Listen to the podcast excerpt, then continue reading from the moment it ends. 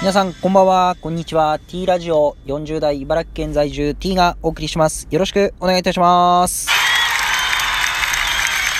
さあ、今日は朝からずっと雨でしたね。本当に、あの、風も強くてですね、えー、外歩くと、もう傘が、えー、本当に折れて、えー、しまいそうで、で、テレビのニュースとか見ると、かなり傘が折れている方もいてっていう感じで、まあ大変な一日でした。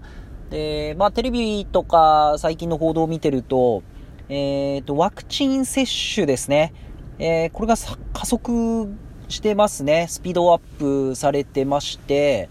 えー、非常にいい傾向で、えー、報道を見る限り副反応もあまり出てないのかなっていう状況ですし、えー、まあ、このまま、あのスムーズに、え事故なく、また多くの方が、え本当にこのワクチンを打てる状況が続けばなと思います。あのやっぱりワクチンこの無料で打てるって本当これすごいなと思うんですよね、日本は。ちょっと海外がどうかわからないんですけど、本当にこの、あの無償で打てるってことは本当にすごいなと思います。あの早く打ちたいなと思って、えー、心をお待ちにしております。まあそんなところで、えー、まあコロナ関連で、ちょっと最近すごくこの個人的に思ってることが、コロナ前しっかりやれてたことが、このコロナになってですね、約1年数ヶ月経って、ちょっとこ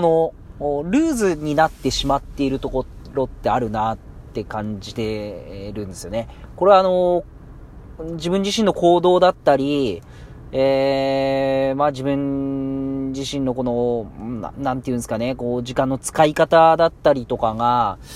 うん、ちょっとこの、コロナ前と同じくしてはいけないっていうイメージはあるんですけど、ただ、まあコロナだからこう新たなあ環境でとか、まあ、リモートでとか、またこう、あまり移動をせずとか、こう制限制限をこうかけていく。まあ自分でもそうですし、えー、おそらく会社の決まりだったりとか、まあ、あと社会情勢、まあ、このね、皆さんの周りの目とかもあったりとかで、こう制限かけていく中で、本来こう制限かけなくていいところまで、すごくこの、なんていうんですかね、制限をかけてしまったり、臆病になってしまって、なかなかこの一歩踏み出せなかったり、まあこのぐらい、まあこの状況だからこれもいいかなって、本来制限かけなくていいことまでかけてしまってるっていう、えー、いうことが多くあるなと。おまあ本当に、えー、変異株、かなり出てますけど、まあしっかり感染拡大防止しながら、本当に、この、もっとこのコロナ前に戻す、さらにコロナ禍で、さらには、うん、なんですかね、えー、発展した動きをしていかなければいけないなと思っております。まあ、この時間の管理っていうところでは24時間の中で、まあ、6時間を4つに分けてですね、まあ、睡眠6時間、また仕事に使う時間が12時間、そして6時間はこの自分のこの自己成長のために使う時間かなと思っております。え、ただこの6時間っていうところが、まだまだこううまく使いこなせてないなと。また仕事の12時間っていう部分に関しても、まあ、移動がだいぶ制限された割には、うーんパフォーマンス的には、じゃあコロナ前よりパフォーマンス上がってるかっていうと、これもクエスチョンですね。えー、ですので、やはりパフォーマンスを上げて、そして、え